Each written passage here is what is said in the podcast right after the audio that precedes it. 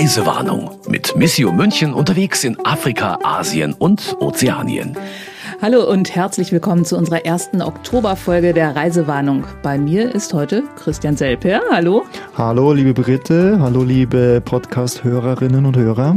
Und du hast noch jemanden mitgebracht, nämlich den langjährigen SPD-Fraktionsvorsitzenden in Bayern, den Mitbegründer des Arbeitskreises Kirche und SPD und Nahostexperten Franz Marget. Schön, dass Sie da sind. Ich freue mich auch über die Einladung. Sie waren von 2016 bis 2018 nämlich Sozialreferent an den deutschen Botschaften in Tunis und in Kairo. Ähm, was macht man als Sozialreferent an einer Botschaft? Es gibt an 25 deutschen Botschaften weltweit diese Position des Sozialreferenten, der kümmert sich um die gesellschaftliche Entwicklung in den jeweiligen Regionen, also nicht nur in einzelnen Ländern. Der schaut zum Beispiel nach den sozialen Sicherungssystemen, bringt auch Ideen ein. Im Beispiel Nordafrika kümmert er sich um die Sozialabkommen, um die Sozialversicherungsabkommen zwischen Deutschland und Tunesien okay. zum Beispiel. Also wenn ein tunesischer Arbeiter lang in Deutschland gearbeitet hat und Rentenansprüche sich erworben hat, mhm. dann gibt's da oft Probleme an der Stelle oder mit der Krankenversicherung. Alles das gehört dazu. Das Feld des Sozialreferenten ist der Blick in die Gesellschaft hinein und nicht nur an der politischen Oberfläche. Vorher hatten Sie aber auch noch ein ganz wichtiges Amt inne, von 2007 bis 2013 nämlich. Da waren Sie Vizepräsident des TSV 1860 München. Das heißt, Sie sind auch Kummer gewohnt. Ja, und bei 1860 war es noch schlimmer als in der bayerischen SPD. Und das will was heißen. okay. Also 2013 wurde es dann so schlimm, dass Sie aufgehört haben. Sie sind ja, 2013 war ich genau 60 Jahre alt. Sie wissen also, wie alt ich heute bin. Wir rechnen jetzt nicht. Ähm, und da habe ich gedacht, jetzt ist an der Zeit, freiwillig diese Aufgaben, diese Funktionen an andere abzugeben und bin aus dem Bayerischen Landtag ausgeschieden und habe auch andere Ehrenämter mhm. aufgegeben, so Stück für Stück habe mir dann aber überlegt, was ich jetzt noch machen könnte. Und da ist mein Blick auch immer mal wieder ins Ausland gerichtet gewesen. Und die Stelle der Sozialreferenten waren so eine Idee und ich bereue überhaupt nicht, dass ich das gemacht habe. Denn ich hatte vorher ganz wenig Ahnung von der arabischen Welt aber meine Frau ist dann auch zwei Jahre mitgegangen nach Tunis. Wir haben dort wunderbar gelebt. Und ich hatte die Chance, in Marokko, in Algerien, in Tunesien und in Ägypten vieles Neues zu sehen, kennenzulernen. Und glaube, ich habe da einigen Einblick gewonnen. Das klingt sehr spannend. Ich hatte ja schon befürchtet, dass es bei den Löwen so schlimm war, dass sie möglichst weit weg wollten. Nein, wir waren ja damals sogar noch in der zweiten Liga und zwar alle sechs Jahre, in denen ich Vizepräsident war. Und mich hat damals immer ein bisschen geärgert, dass man nie zufrieden war. Auch wenn man Vierter in der zweiten Liga war, war ja. das zu wenig und definitiv war das Präsidium, ich war ja Vizepräsident, definitiv waren im Präsidium lauter Deppen gesessen, die den Sprung in die erste Liga nicht geschafft haben. Aber heute wäre man froh, wenn man dort genau. ist, wo dort wäre, wo wir damals gewesen sind. Übrigens gilt das auch für die SPD. das stimmt. Da hatte ja. ich auch enttäuschende Wahlergebnisse aber die waren immer noch doppelt so gut wie die von heute. Mindestens. Gut. Machen wir mal eine Pause da, sonst driften wir vielleicht in wir müssen Ge nach Ägypten Gefilde. Reisen. Genau, wir, wir wollen nach Ägypten. Nach Ägypten. ähm, ich habe hier noch stehen, dass Sie seit 2019 eben eine neue Aufgabe haben als Sonderberater beim Bundesministerium für wirtschaftliche Zusammenarbeit und Entwicklung für die Länder des Maghreb und Ägypten. Also Sonderberater, das sind ja so Leute, die viel wissen und immer wieder um Rat und Einschätzung gefragt werden. Ja, und für nichts verantwortlich sind genau. dann. Ja, also das hat die sich grauen aber, Eminenzen im Hintergrund. Sagt aber es ist ganz so? interessant, wie sich das entwickelt hat. Als ich da in Nordafrika war, hatten wir relativ oft Besuch vom damaligen deutschen Entwicklungsminister Gerd Müller, mhm. CSU. Und äh, wir haben sehr viele Projekte zusammen angeschaut und auch einige neue auf den Weg gebracht, die zum Teil bis zum heutigen Tag sehr gut funktionieren. Und Gerd Müller war offensichtlich so ja, positiv gestimmt über meine Arbeit dort vor Ort, dass er mich nach meinem Ausscheiden bei der Botschaft angerufen hat und gefragt hat, ob ich für sein Haus, also fürs Entwicklungshilfeministerium, nicht so eine beratende Funktion übernehmen möchte. Das habe ich gerne zugesagt, weil mir das die Möglichkeit gibt, bis heute in die Region zu reisen, mir bestimmte Dinge anzuschauen und dann im Ministerium auch entsprechende ja, Vorschläge vielleicht zu unterbreiten mhm. oder Einschätzungen Können Sie mal oder Kommentare. Ne? Oder ich darf auch Delegationsreisen begleiten, die vom Ministerium ausgehen mit Abgeordneten oder mit Wirtschaftsvertretern. Und das gilt, wie gesagt, bis heute. Und zum Beispiel fahre ich am Samstag nach Tunesien wieder mal, bin auch nur für wenige Tage um mit den Institutionen, die dort vor Ort sich um das Thema Migration kümmern, mhm. einige Gespräche zu führen. Denn ich will selber auch mal lernen und sehen und hören, was in Tunesien aktuell eigentlich passiert. Man liest viel, man hört viel. Aber ich halte es immer für sehr wichtig, vor Ort auch genau zu schauen, was stimmt denn jetzt eigentlich und wie ist die Einschätzung vom UNHCR, also dem äh, Flüchtlingshilfswerk mhm. der Vereinten Nationen und von IOM. Das ist die Organisation, die internationale Organisation für Migration. Und da freue ich mich schon sehr und bin gespannt, neue Einblicke zu gewinnen. Ja. Und Ihre Funktion als Sonderberater nutzen wir hier dann einfach mal gnadenlos aus und Ihr Know-how Mhm. zapfen wir an. Mhm. Ja, ich, ich äh, gehe äh, vielleicht an der Stelle als Ergänzung, das ist nämlich die Bereicherung, die wir jetzt eben auch hatten. Ich, ich erkläre vielleicht, wie es die Verbindung gibt äh, mhm. zwischen uns bei Missio und äh, mit Ihnen, Franz Marget. Äh, wir waren ja auf der Suche, nachdem meine Kollegin und ich aus den Ländern, die wir dieses Jahr in der Schwerpunktregionen haben, also Syrien, Libanon und Ägypten, waren wir auf der Suche nach einer politischen Stimme, nach einem Experten für die Region, weil wir festgestellt haben, viele Leute, die wir vor Ort getroffen haben, sind sehr, sehr vorsichtig, sich äh, zu äußern zur politischen Lage, sei es in Damaskus äh, über die Regierung Assad, aber so ist es mir eben vor Ort auch in Ägypten ergangen. Und deshalb hatten wir fürs Missio Magazin, für unsere Zeitschrift schon ein Interview geführt und ähm, sie hat noch eine Veranstaltung gemacht im Arbeitskreis Kirche und SPD mit unserer äh, Chefredakteurin Barbara Brüstler, die wir auch als Podcast-Stimme kennen. Und ähm, ja, wir haben die Erfahrung gemacht, äh, es braucht auch manchmal diese Stimmen hierzulande, um die politische Situation in einem Land wie Ägypten einzuordnen, weil man muss sich da auch äußern dazu und deshalb freut es jetzt mich auch besonders, dass wir heute in dieser Kombination hier sind. Genau, es ist nämlich nicht so, dass sie beide zusammen in Ägypten waren, sondern getrennt voneinander genau, sozusagen genau, und auch ganz unterschiedliche Einblicke gewonnen haben.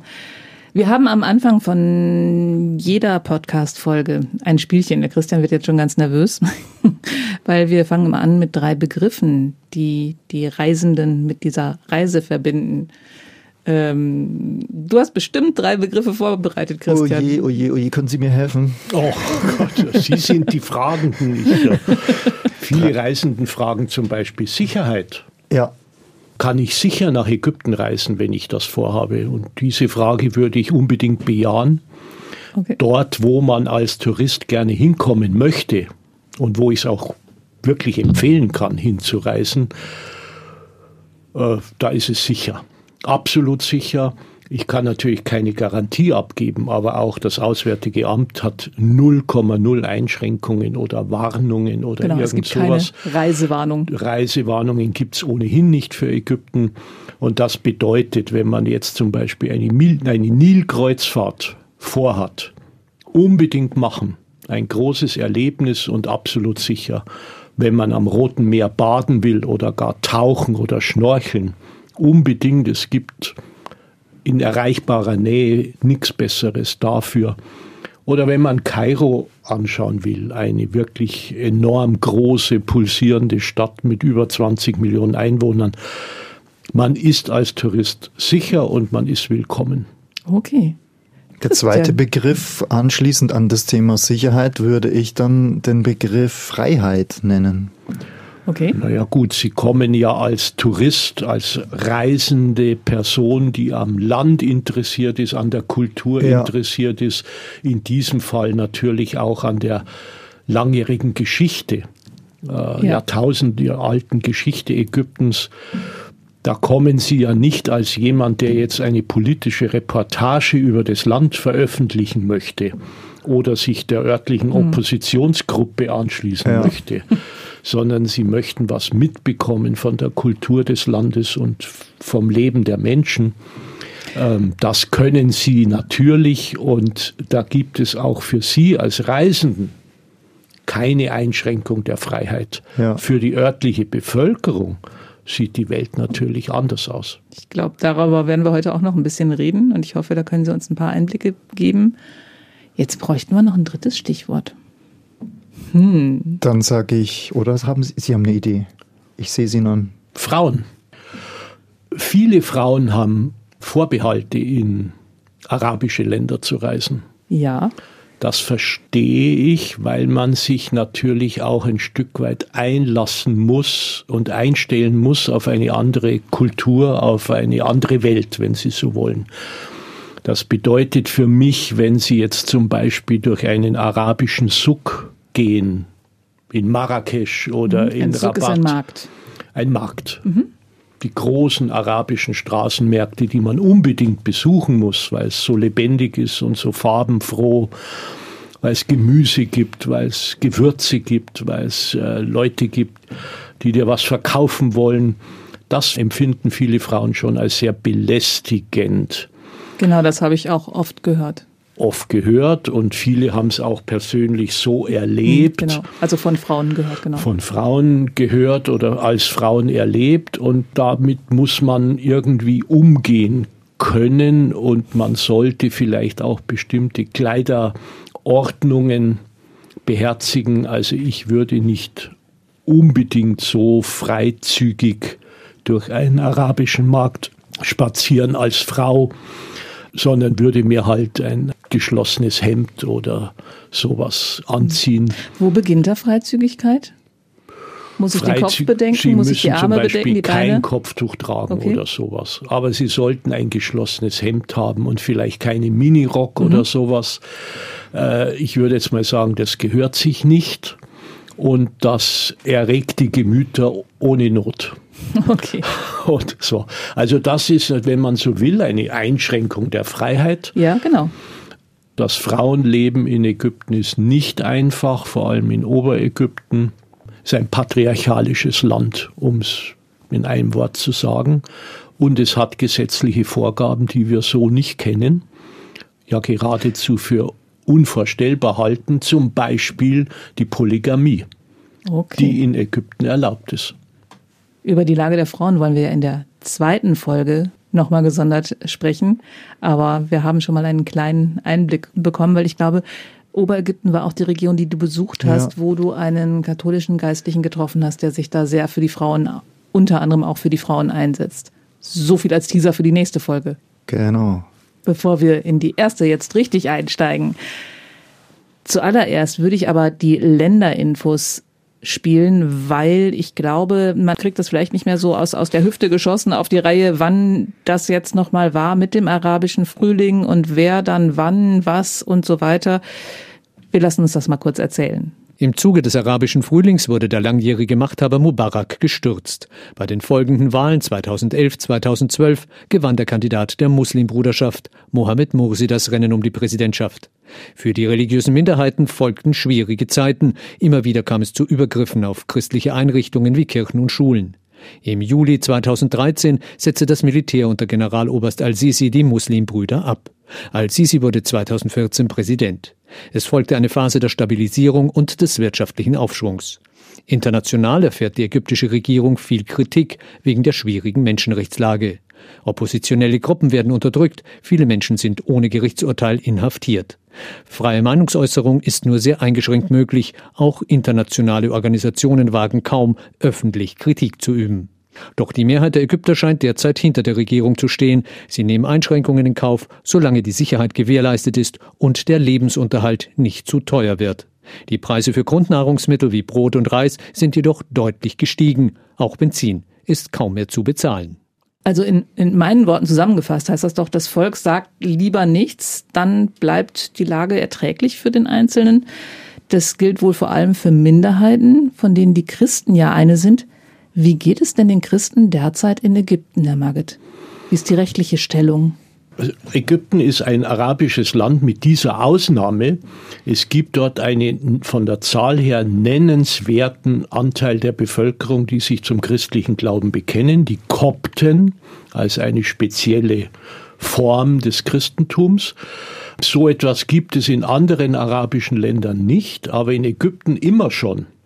Und die Kopten sagen ja von sich, wir sind die eigentlichen Ägypter und nicht die Muslime. wir waren ja zuerst da. Wir waren zuerst da, bevor die Arabisierung und die Islamisierung des, der ganzen Region begonnen hatte. Also es sind viele, ich würde jetzt mal schätzen, acht Millionen Einwohner Ägyptens, also knappe zehn Prozent, mhm. acht Prozent. Genau 100 ähm, Millionen Einwohner als Land etwa, ne? Ägypten hat unter den vielen Problemen, die Ägypten hat, ist das Bevölkerungswachstum vielleicht eines der größten. Mhm. Zur Zeit des arabischen Frühlings, wie wir im Einspieler gehört haben, 2010, 2011 lebten in Ägypten 80 Millionen Menschen. Heute sind es vielleicht 105 Millionen. Okay. Äh, so genau weiß das niemand, aber es sind deutlich über 100 Millionen geworden und darunter 8 Millionen Christen, 8 Millionen Kopten. In der sehr kurzen Zeit, in mhm. der die Muslimbrüder die Regierung stellten, das war ein gutes Jahr die, ungefähr, ne? Das war zwischen 2011 und 2013. 2011 haben die Demonstranten des arabischen Frühlings erreicht, dass der autoritäre Herrscher Mubarak gestürzt wurde. Und sie haben erreicht, dass es zum ersten Mal in Ägypten freie Wahlen gegeben hat. Freie, demokratische Wahlen 2011. Die hat jetzt dummerweise der Kandidat der Muslimbrüder gewonnen, weil er starken Rückhalt in der sehr konservativen Bevölkerung, vor allem Oberägyptens hatte. Und in dieser Zeit, in der Herr Mursi als Präsident agiert hat, haben die Kopten große Sorgen gehabt, äh, was religiöse Toleranz und ihre persönliche Sicherheit betrifft. Und deswegen haben die Kopten auch in der Folge den Putsch der Militärs unterstützt, muss man so sagen, ja. und haben General al-Sisi ins Amt verholfen. Ein Militärputsch hat dafür gesorgt, dass der gewählte Präsident Mursi gestürzt wurde nach nur zwei Jahren und die Militärs haben wieder das Kommando übernommen. Das ist jetzt schon fast zehn Jahre her. Oder es ist genau zehn Jahre her. Und in diesen letzten zehn Jahren, muss man sagen, hat sich der Präsident al-Sisi sehr dafür verwendet, religiöse Toleranz nicht nur zu akzeptieren, sondern auch durchzusetzen. Er fühlt sich selber auch als Schutzherr von religiösen Minderheiten mhm. und dazu zählen eben als größte religiöse Minderheit die christlichen Kopten. Heute würde ich sagen, die Kopten leben relativ sicher. Die Zahl der Anschläge auf koptische Kirchen ist deutlich rückläufig und das halten sie auch der militärischen Führung um al-Sisi zugute. Sie sind also große Unterstützer der Militärregierung um der Was, eigenen Sicherheit willen. Genau, so eine Situation, die man ja eigentlich erst gar nicht versteht. Wie können Christen eine einen eine Diktator, derart, einen Diktator unterstützen. Ja, weil er genau. für Ordnung und Ruhe sorgt und weil er erklärtermaßen auch religiöse Toleranz einfordert und garantiert. Christian, du hast es auch so erlebt. Du hast ja koptische Christen besucht. Ich mag mal anfangen mit Pius Farag, mit dem hast du in Gizeh gesprochen. Der ist Priester der koptisch-orthodoxen Gemeinde und ist auch jetzt gerade im Monat der Weltmission zu Gast hier in Bayern. Und er hat ja auch erzählt, wie es den Christen eben unter der vorherigen Regierung unter Morsi ergangen ist. Da ging es unter anderem um eine Schule. Ähm, ja, mir ist das sehr präsent. Das war eines der prägendsten äh, Erlebnisse während unseres Besuches. Also äh, Pius Farag hat uns begleitet. Er ist äh, Priester der koptisch-katholischen ah, okay. äh, Kirche. Das heißt also unter den, wie Sie beschrieben haben, den koptischen Christen sind die koptischen Katholiken nochmal eine äh, Untergruppe sozusagen oder eine kleinere Minderheit, ist aber vielleicht gar nicht so wichtig, weil äh, sie zählen sich einfach auch zu der äh, christlichen Minderheiten. Naja, und er hat uns verschiedene Einrichtungen gezeigt, unter anderem eine historische Schule, die von Franziskanerinnen gegründet wurde vor ungefähr 100 Jahren schon in der Stadt Beni Suef, also auch in Richtung von Kairo, den Nil äh, entlang Richtung äh, Oberägypten auf der Karte nach unten, aber den Nil nach oben. Also es, äh, mich hat das immer ein bisschen verwirrt. genau. Oberägypten auf der Karte schaut Nord man eigentlich und nach Süd, unten. Können wir es machen? Können wir uns auf Norden und Süden einigen? Dann komme ich mit. Ja, äh, wenn es in den Süden geht, kommt man eigentlich nach Oberägypten, obwohl man auf der Karte nach Ja. unten fährt. Und Sozusagen. Oberbayern ist auch im Süden, okay. Richt- Richtig, ja, so kann man sich's vielleicht merken. naja, und äh, die Schule, die ist äh, dort in voller Blüte und es waren hunderte Kinder und es war Geschrei und Gejohle, weil gerade Pause war und ich habe das am Anfang gar nicht so verstanden, weil ich dachte, wir schauen einfach eine christlich geführte Schule an, was ja an sich schon interessant ist, auch in einem mehrheitlich muslimischen Land. Aber als die dann uns vor Ort erzählt haben, vor zehn Jahren, im August 2013, ist die historische originale Schule niedergebrannt worden und mit höchster Wahrscheinlichkeit steckten da Anhänger der Muslimbruderschaft dahinter. Das hat mich schon sehr bewegt, weil ich mir das versucht habe vorzustellen. Wir haben das uns im Gespräch langsam vorgetastet. Die Schulleiterin, eine Ordensschwester, jetzt war damals nicht vor Ort. Die hat beschrieben, ihre Mitschwestern, die damals dort waren, die haben zwar überlebt, aber die sind jetzt an einen anderen Ort versetzt worden, weil sie auch wirklich traumatische Erlebnisse davongetragen haben. Das war ja nicht klar, was mit ihnen passiert. Ähm, sie haben uns auch beschrieben, ein, zwei Tage vorher hat sich das wohl angebahnt und äh, Mitarbeiterinnen und Mitarbeiter aus der Schule haben sie gewarnt. Muslimische Mitarbeiter haben sie gewarnt, die haben gesagt, passt auf, wir haben gehört, da bahnt sich etwas an, es wäre doch für euch besser, wenn ihr euch in Sicherheit bringt rechtzeitig. Und die haben das dann so gemacht, dass die eben die christlichen Leiter der Schule, die Schwestern versteckt haben in ihren muslimischen Familien. Also das, das finde ich ein ganz beeindruckendes Zeichen, äh, gleich auch mal so äh, heranzugehen. Also diese äh, Strömung der Muslimbruderschaft, die Radikalen, ja, die waren da, die haben die Schule niedergebrannt. Ich habe auch äh, inzwischen Archiv-Videomaterial gesehen, wie das damals äh, ausgesehen hat. Wir haben das auch in unser kurzes Video aus Ägypten mit äh, aufgenommen. Man kann sich das auch nochmal anschauen. YouTube-Kanal von Missio München. Ja, sehr eindrücklich. Ähm, und jetzt den Kontrast zu sehen. Zehn Jahre später ist die Schule wieder aufgebaut. Das ist wieder in vollem Leben und aus dieser Sicht kann ich das total verstehen, dass die Christen sagen, heute geht's uns besser als damals. Damals mussten wir fürchten, unsere Häuser, unsere Kirchen werden niedergebrannt. Wir wissen nicht, was ist unsere Zukunft. Jetzt äh, geht's ihnen besser. Für mich stellt sich die Frage, ist es jetzt eine bessere Zukunft, die Ihnen bevorsteht, oder ist es nur eine Art Atempause? Also Ja. wie stabil ist diese Freiheit, die Sie jetzt empfinden? Zwei Sachen wollte ich dazu noch fragen. Ihr habt nämlich auch noch tatsächlich Spuren von diesem Überfall gesehen. Ja, Magst du es mal beschreiben? ich habe in dem Gespräch, dann äh, kam mir das so, weil Sie gesagt haben, das Gebäude ist komplett zerstört worden und dann habe ich einfach nur gefragt, gibt's denn noch irgendwas, was übrig ist. Und dann meinte die eine Schwester, ja, kommen Sie mal mit. Dann sind wir da über mehrere Gänge, Treppe auf, Treppe runter gegangen. Und sie hat gesagt, hier haben wir eine kleine Kapelle. Und dann machte sie einen kleinen Schrein auf. Das war eigentlich nur ein Fensterladen, den sie aufgeklappt hat. Dahinter war äh, zugemauert durch den Umbau. War früher mal ein Fenster, jetzt was zugemauert. und die hat sie Fensterflügel waren quasi die- noch da, aber der, nach außen hin war es eine Mauer. Und da war ein, zum Beispiel ein Bild, äh, eine Ikone drin. Das ist ja ganz typisch in diesen koptisch-orthodoxen orientalischen Kirchen, diese äh, Ikonenmalereien. Und da war eine, die sie aufbewahrt hatten, die hatte eine Jesus-Darstellung und ein Loch im Gesicht.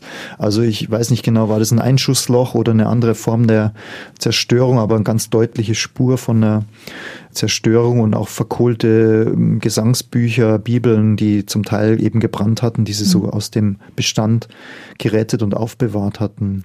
Also Und- im Prinzip, um sich dran zu erinnern, ey, es kann auch ganz anders laufen ja, hier. ganz genau. Und die hat auch beschrieben, der Tabernakel war auch noch original da. Das war so eine goldene Struktur, sage ich jetzt mal, ein goldenes Behältnis.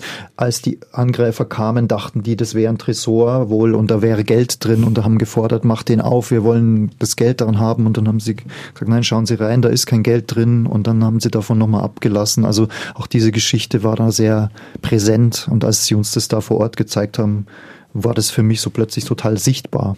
Die zweite Sache, ähm, auf die ich nochmal eingehen möchte, ist, du hast gesagt, dass die muslimischen Mitarbeiterinnen und Mitarbeiter die Schwestern gewarnt haben. Vielleicht können Sie da auch ein bisschen mehr dazu erzählen. Wie stehen denn die normalen Menschen so zueinander? Also die normalen gläubigen Muslime, die einfach ähm, dem Islam angehören und in ihren Familienleben keine politischen Ämter innehaben und die äh, Christen in dem Land, die ihre Nachbarn sind. Sind die eher so für sich oder machen die auch viele Sachen miteinander? Also ich würde allgemein so antworten, natürlich gibt es eine starke islamische Prägung im Land, die sich auch im Denken und im Bewusstsein der Bevölkerung auswirkt. Aber im Prinzip ist die soziale Lage viel entscheidender für das Denken der Menschen. Ja. Die armen Ägypter, und davon gibt es 40 oder 50 Millionen, also fast die halbe Bevölkerung, äh, muss daran denken, wie sie ihren Alltag bewältigen kann. Ob in den nächsten Tagen noch genügend Essen für die Kinder da ist. Und für viele spielt auch eine Rolle, dass ihre Kinder dann mal eine vernünftige Schule besuchen können. Und da ist der, die Religion im Hintergrund aber nicht so bedeutend wie das eigene Überleben oder die eigene Armut, die für sie das prägende Element ist. Und wenn Sie jetzt Verbindungen haben zwischen Kopten und Muslimen, zum Beispiel über eine gemeinsame Schule, die die Kinder besuchen, in diesen katholischen Schulen oder christlichen Schulen sind ja auch muslimische ja. Schülerinnen und Schüler. Das heißt, die, die muslimischen Eltern wissen ganz genau, es tut ihren Kindern gut und es ist ein Privileg und ein Gottesgeschenk, egal ob es von Allah oder vom Herrgott kommt. Es ist ein Geschenk für sie, dass ihre Kinder eine so gute Schule besuchen können. Und natürlich ist das im Vordergrund und viel wichtiger als das Trennende. Also ich kann mir eigentlich gar nicht vorstellen, dass die Eltern muslimischer Kinder äh, jetzt an der Zerstörung der Schule beteiligt mhm. sind, das kommt von außen. Nee, also ich hätte das eher gedacht, dass sie von, vielleicht das, weggeschaut haben aktiv. Ja, das kommt von islamischen Fundamentalisten. Die sind was anderes als der gläubige Muslim Bürger des Landes. Der gläubige Muslim möchte äh, leben können. Der möchte für seine Kinder eine Zukunft haben. Und der will natürlich auch in die Moschee gehen können. Aber ich denke nicht, dass der normale islamische Bürger Ägyptens jetzt ein Feind der Christen ist, sondern der akzeptiert es durchaus. Viel mehr Probleme haben übrigens die gläubigen Muslime mit äh, Menschen, die überhaupt keiner Religion angehören. Das können sie nicht verstehen. Okay. Ich habe mit vielen Menschen geredet, die sagen, okay, du bist Katholik, zu mir. Mhm du bist Katholik, das ist in Ordnung. Du bist halt nicht hundertprozentig jetzt auf der richtigen Linie, aber 90 Prozent, aber 90 Prozent, 90 Prozent und du glaubst ja auch an einen Gott, da haben wir was mhm. gemeinsam und Jesus spielt ja auch im Islam eine, eine, eine Rolle, also das ist, stößt schon auf ein Grund, Verständnis. Man kann sie einschätzen, das man ist es wahrscheinlich. Man kann sie ne? einschätzen ne? und man. Und die Werte sind auch sie bekannt. Sie sind irgendwie so wie, wie ich auch. Ja. Und der ist halt jetzt zufällig Katholik, weil er aus Deutschland kommt, der, der weiß es halt nicht besser. Ja, Sonst genau. wäre er vielleicht Muslim. Aber was schwierig ist, ist jetzt Konfessionslose. Die Menschen, die keinen Gott haben. Damit können die viel weniger umgehen und das halten sie für viel problematischer als den Christen. Sollte man im Kopf haben. Also der Islam ist jetzt nicht unbedingt der Feind des Christentums. Mhm sondern es sind wie immer in solchen Fragen die Fundamentalisten der jeweiligen Religion. Das gibt es ja im Christentum, habe ich mir sagen lassen, auch, Leider, dass es ja. da einen unguten Fundamentalismus gibt. Das ist das Problem. Aber nicht der Glaube als solcher. Und das war ja wahrscheinlich auch der Grund, weshalb diese Muslimbruderschaft die Wahlen damals ja gewonnen haben. Nicht, weil die Menschen einen religiösen Fundamentalismus wollten, sondern weil die ja ganz gezielt auch so eine Politik der kleinen Leute propagiert haben, die sich präsentiert haben. Also wir sind diejenigen, die euer Leben Natürlich. Besser und machen. die Muslimbrüder, das muss man verstehen, die ersetzen vielfach den fehlenden Staat.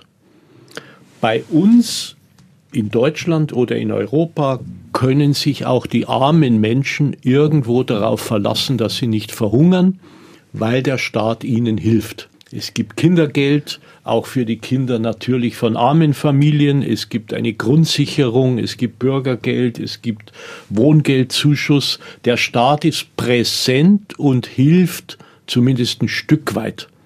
So etwas gibt es ja in Ägypten nicht sondern ihnen hilft nur die eigene Familie oder die Muslimbrüder, Moscheevereine oder solche Institutionen, die vor Ort das Überleben der Ärmsten, der Armen sicherstellen.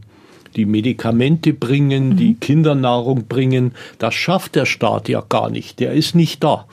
Die Menschen haben keine große Erwartung an den Staat, sondern müssen sich an andere Institutionen wenden, am liebsten an die eigene Familie. Das erklärt aber auf jeden Fall auch so ein bisschen, warum die Christen jetzt wieder Christ sein dürfen, warum die Politik das auch unterstützt? Ähm, ja, das zeigt sich in Ägypten, was den Christenvertretern dort eben ganz wichtig ist und was eben auch ein sichtbares Zeichen, um das da vielleicht nochmal zu belegen ist, dass ja in Kairo und um Kairo herum sehr viele neue Stadtviertel oder sogar ganze Städte neu entstehen. Und so eine Stadt wächst ja in sich, aber wird ja oft geplant, also von der mhm. Politik und so weiter. Und da ist natürlich die Frage, haben da die verschiedenen Glaubensgemeinschaften ihren Platz? In, der, in, den, in diesen neuen Städten werden also nicht nur Moscheen gebaut, sondern da können die christlichen Kirchen auch ihre Kirchengebäude errichten. Und das war in Ägypten früher ganz anders.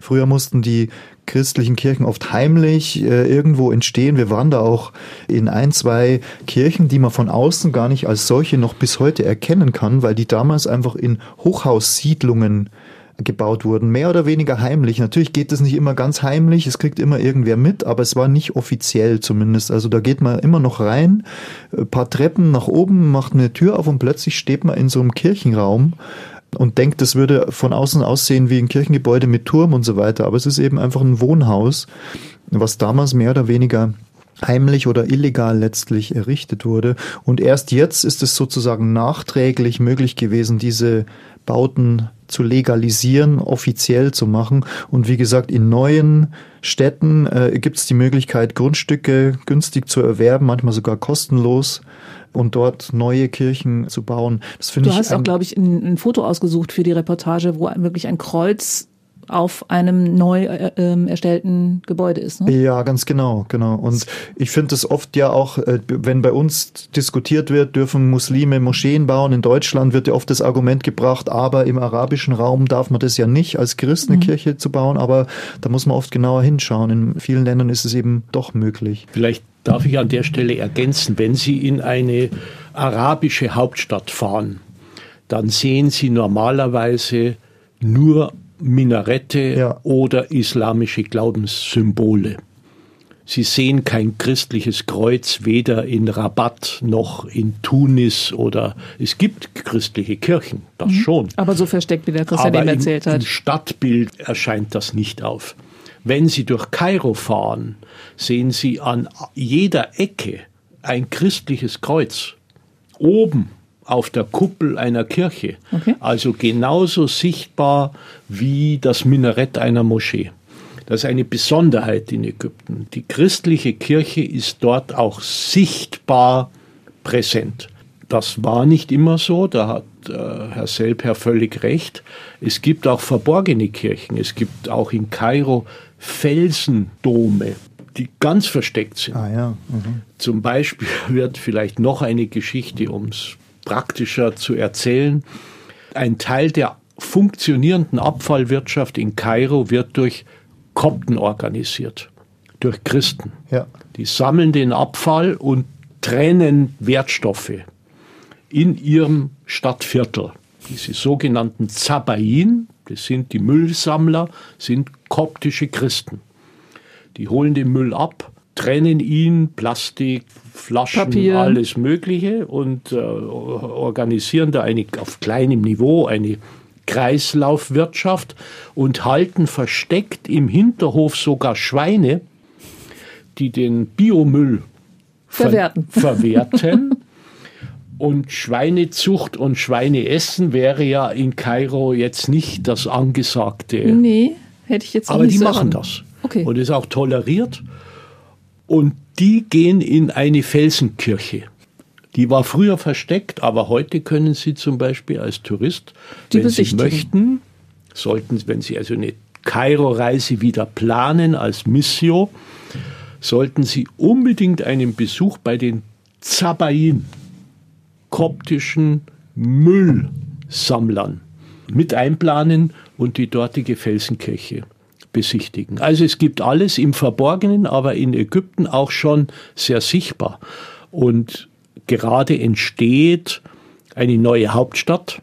Der General Sisi ist ja fasziniert von Großprojekten. Ja, genau, darüber hatten wir schon eine Folge mit der Christina vor einem Jahr Das ist äh, ein wenig absurd zum Teil, Ja. aber er baut jetzt eine neue Hauptstadt, die so im Zuge der Fertigstellung sich befindet und dort gehört selbstverständlich eine koptische Kathedrale dazu.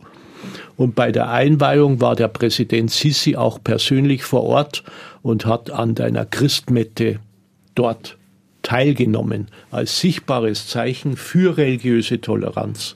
Also da geht ein bisschen was voran und deswegen kann man, glaube ich, schon mit gutem Gewissen sagen, Ägypten kennt religiöse Toleranz und man versucht das auch sehr stark einzuhalten. Das klingt super toll. Wenn man das aber mal mit der allgemeinen Menschenrechtslage in Ägypten abgleicht, dann kriege ich das in meinem Schädel nicht so ganz zusammen. Also äh, Sie haben eben selbst das Wort Diktator benutzt. Die Menschen sind nicht frei.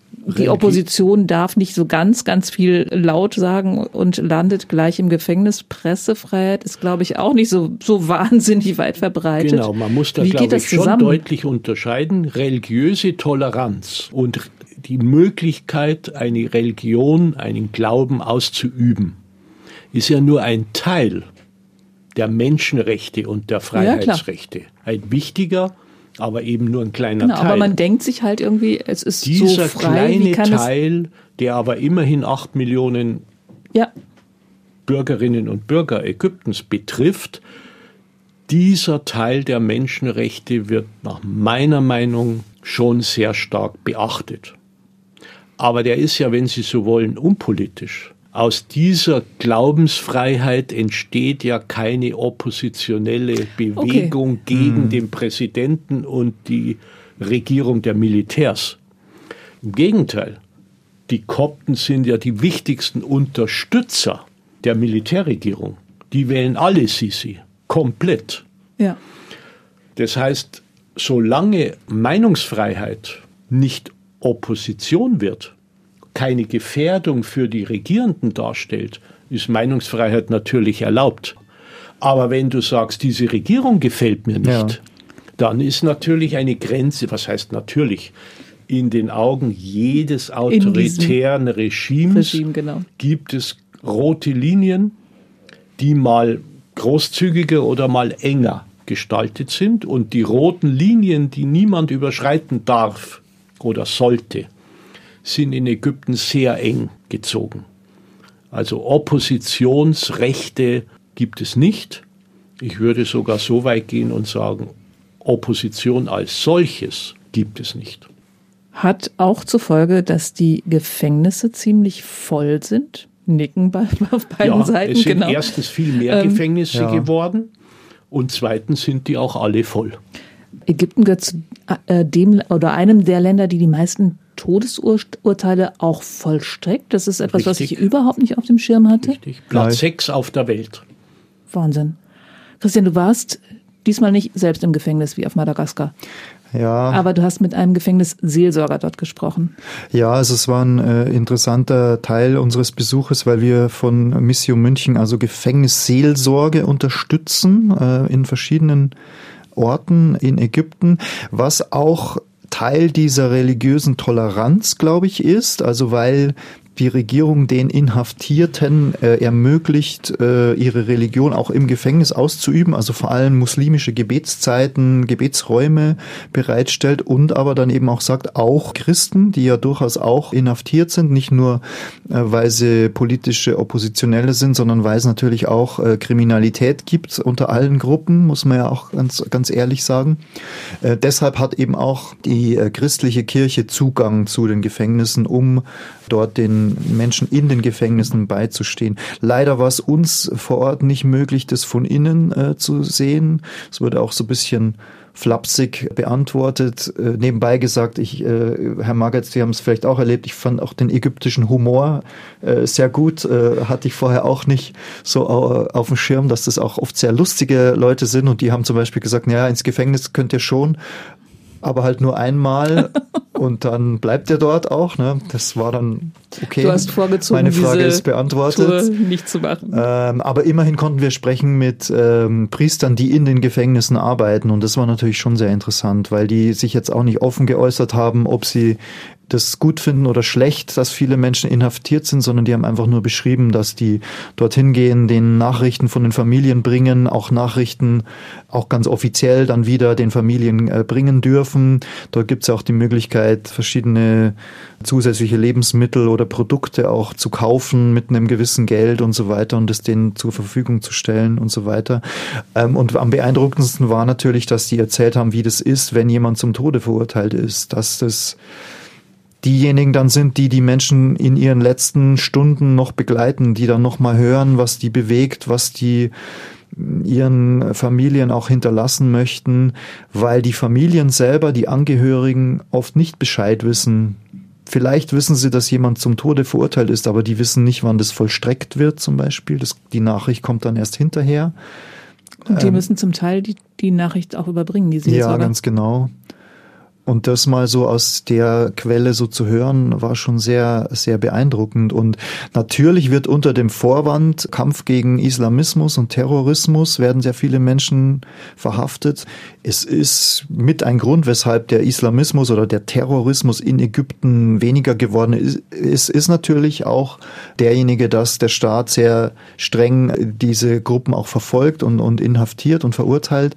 Aber Gleichzeitig, und das muss man natürlich betonen, gibt es sehr, sehr viele, die im Gefängnis landen, nur weil sie sich irgendwie oppositionell betätigt haben, nicht mal organisiert, sondern weil sie vielleicht bei einer Demonstration zufällig am falschen Ort auch waren oder weil, ja, Sie können es vielleicht auch besser beschreiben, was da die, die Anlässe sind. Sie haben ja damals in unserem Gespräch auch schon gesagt, man muss sich sehr genau überlegen, als Künstlerin, welches Lied singe ich, als äh, Schriftsteller oder Journalist, welchen Artikel schreibe ich, ähm, ja, als, als Jugendgruppe, wie organisiere ich mich und so weiter und so weiter. Also das haben wir vor Ort auch stark erlebt. Natürlich gibt es die Form der Sicherheit für Touristen, aber das heißt natürlich auch an jeder Ecke gibt es uniformierte oder bewaffnete Polizei oder was auch immer, die auch ganz genau schauen, wer sich wohin bewegt und ich stelle mir das schon so vor, wenn da das Wort die Runde macht, derjenige ist da irgendwie aktiv in irgendeine Richtung, die der Regierung auch nur ein kleines bisschen widerstrebt, dann ist man ganz schnell verschwunden. Und diese Gefängnisanlagen, da sind wir nicht reingekommen, aber daran vorbeigefahren. Also ich will da nicht unbedingt rein. Gut, das möchten Riesige ich, Anlagen möchte in der ich, Wüste. in keinem Land der Welt. Kilometerlang fährt man da vorbei und das sind ja nur die neuen Anlagen, wo dann auch nicht Gefängnis dran steht, sondern wie heißt es Rehabilitation Center, Rehabilitierungsanlage, ne, wo man auf einen guten Weg wieder zurückgebracht wird. Aber das, ja, also wir haben auch Fotos gemacht. Fotograf Jörg Bödling, den ich an der Stelle gerne grüße, wenn er zuhört, äh, ist für einen Fotografen auch nicht einfach, das zu fotografieren. Aber es war mir auch extrem wichtig, dass wir das zeigen können, wie das auch aussieht, zumindest von außen. Wenn man jetzt die deutsch-ägyptischen Beziehungen betrachtet, dann klingt das aber eigentlich immer alles ganz positiv. Also die wirtschaftliche Zusammenarbeit ist ja durchaus intensiv. Du hattest, glaube ich, auch was geschrieben von irgendwelchen Zügen, die eine große deutsche Firma ja, für Ägypten Siemens herstellt. kann man nennen und die Deutsche okay. Bahn. Also die haben mhm. einen Großauftrag an Land gezogen, in Milliardenhöhe, äh, um das Bahnsystem in Ägypten zu modernisieren mit hochmodernen Zügen. Das wird dem Land gut tun und der deutschen Wirtschaft sicher auch. Mhm. Aber es stützt einen Diktator. Kann man das unterstützen als Staat? Das ist jetzt die nächste Millionenfrage. Ja. Aber vielleicht Gut, vorher noch, noch mal zum, zum System, zum politischen System in Ägypten. Herr Selper sagt, es ist ein strenges System. Also man muss es, glaube ich, deutlicher sagen, es ist eine ganz harte Autokratie. Man kann auch sagen, eine Diktatur. Alles, was gefährlich werden könnte und kritisch zur Regierung steht, darf nicht sein. Und da gibt es natürlich mehrere Abstufungen. Also zum Beispiel die Muslimbrüderschaft als religiös gefärbte politische Organisation gilt seit 2014 als terroristische Organisation. Das heißt, wenn du offiziell Funktionär der Muslimbrüderschaft bist, wanderst du ins Gefängnis. Und die Gefängnisse sind im Augenblick oder seit Jahren insbesondere voll mit diesen Leuten.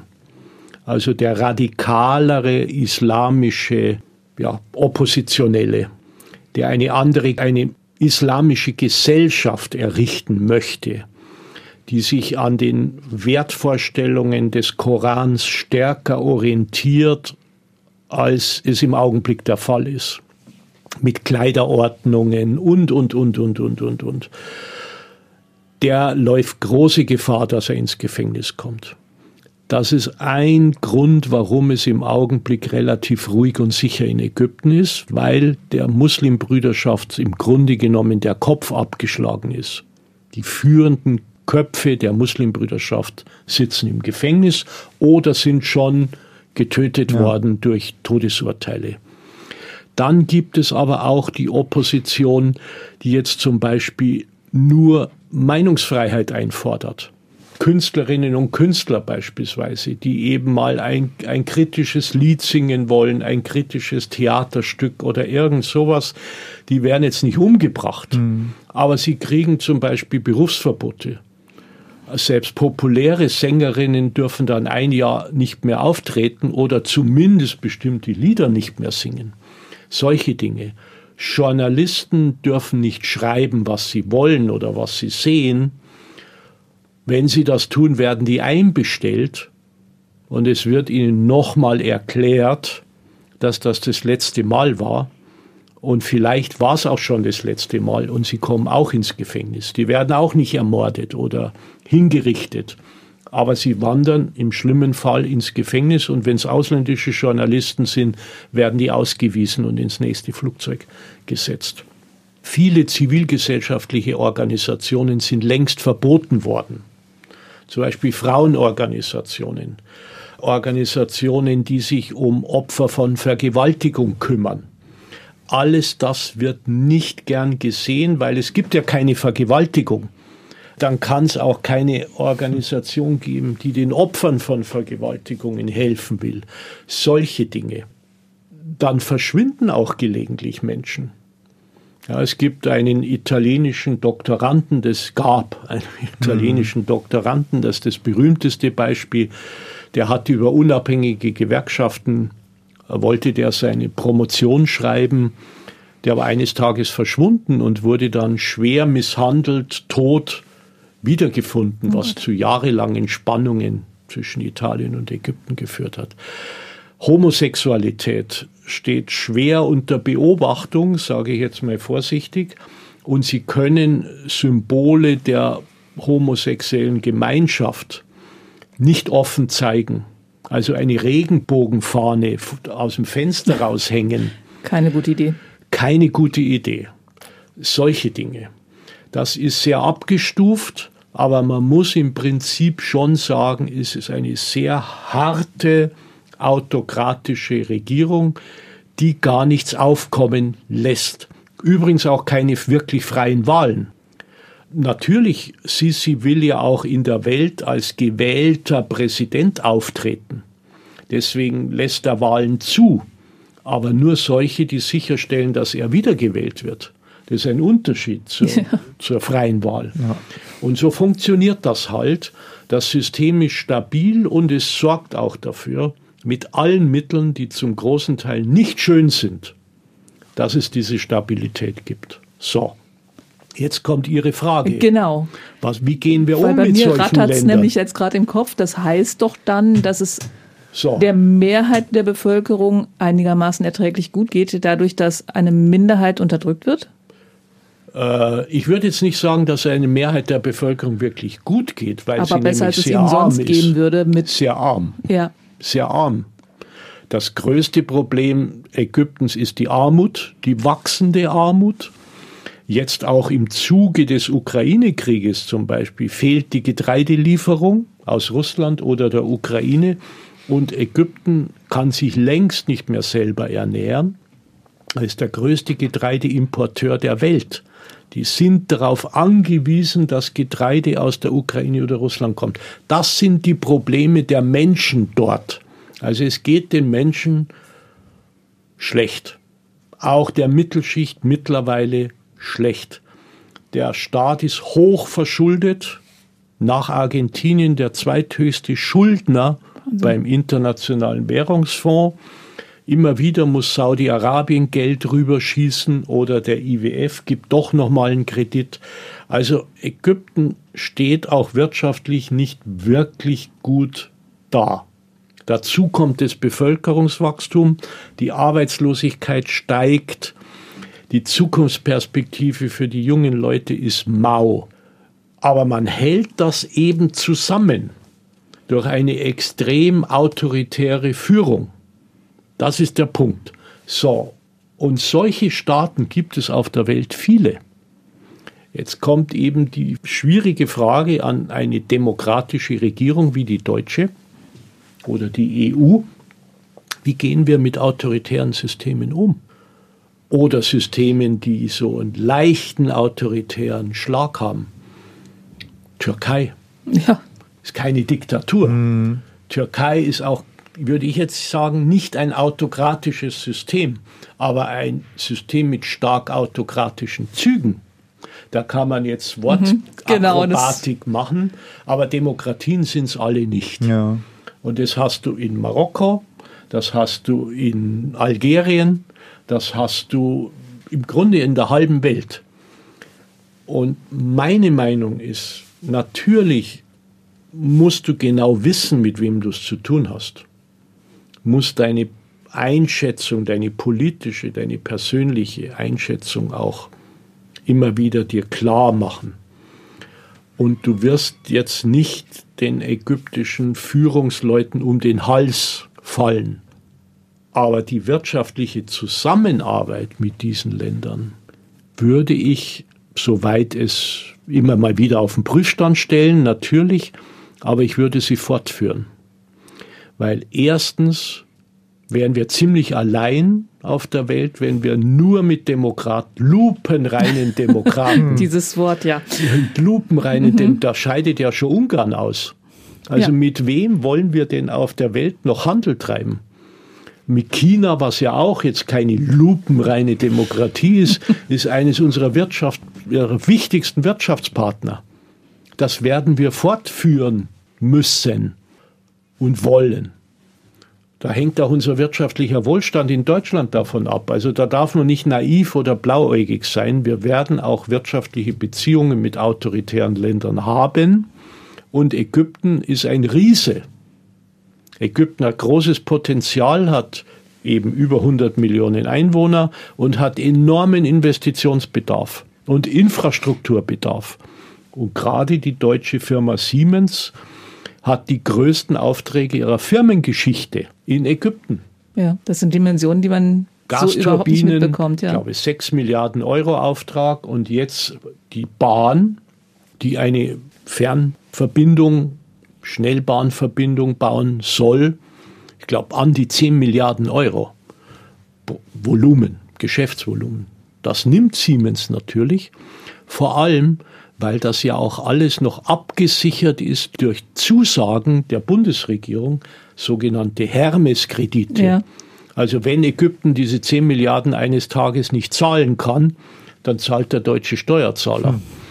Also es wird auch sozusagen staatlich noch gefördert, dass wir wirtschaftliche Zusammenarbeit mit diesen Ländern weiterhin äh, unterhalten.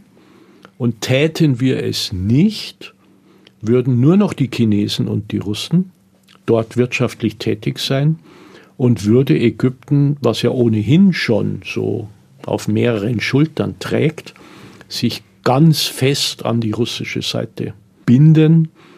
Das kann ja auch nicht Sinn der Sache sein. Also ich möchte das nicht. Und manchmal ist durch unsere wirtschaftlichen Engagements auch der Bevölkerung geholfen. Also wenn Deutschland ein Krankenhaus baut in Ägypten, dann ist das auch gut für die kranken Menschen in Ägypten. Genau. Und das muss man auch sehen. Das gilt ja auch für die Schulen, über die wir schon gesprochen haben.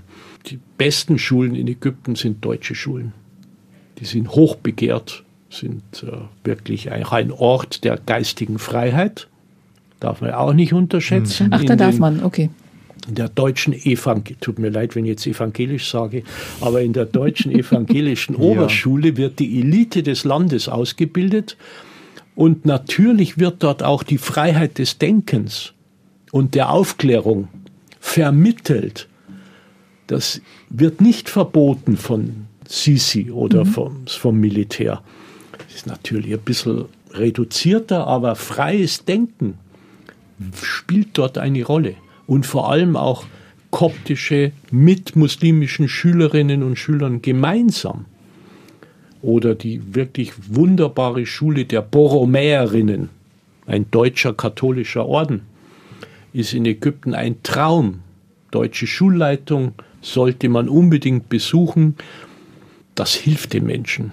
Und wenn wir durch unsere Aktivitäten vor Ort präsent bleiben, und dann zum Teil auch den Menschen wirklich sehr helfen, dann sollten wir das tun, auch wenn die politische Führung autoritär oder diktatorisch ist. Weil man den Menschen hilft, weil man noch einen Fuß in der Tür hat, weil so man Vertraute hat dort. Ja, und weil Ägypten wichtig ist. Okay. Und in der Region ein bedeutender politischer Player. Wenn Sie in der Region regionale Konflikte lösen wollen, zum Beispiel den Nahostkonflikt, das geht ja ohne Ägypten überhaupt nicht. Also brauchen wir auch diplomatische Kanäle und einigermaßen vernünftige Beziehungen zu Ägypten. Das ist zumindest mein Votum, wenn ich die Bundesregierung berate. Genau, das ist jetzt noch ein schöner Bogen, den wir vom Anfang geschlagen haben. Da in diese Richtung beraten Sie hoffentlich weiterhin und haben auch den Blick auf das, was die Christen im Land tun für dieses Land und wie die Christen in Deutschland auch diesem Land helfen können. Ich würde sagen, damit sind wir am Ende dieser Folge. In zwei Wochen geht's weiter. Dann rede ich mit Christian Selper und Franz Marget über die Frauen in Ägypten, denn die aktuelle Regierung hat die Gleichberechtigung von Mann und Frau in der Verfassung verankert. Wie das aussieht, nach allem, was wir heute so gehört haben, das gibt's ab dem 18. Oktober zu hören. Bis dahin machen Sie es gut. Bis bald, sagen Franz Marget Christian Selper. Und Brigitte Strauß. Bis bald.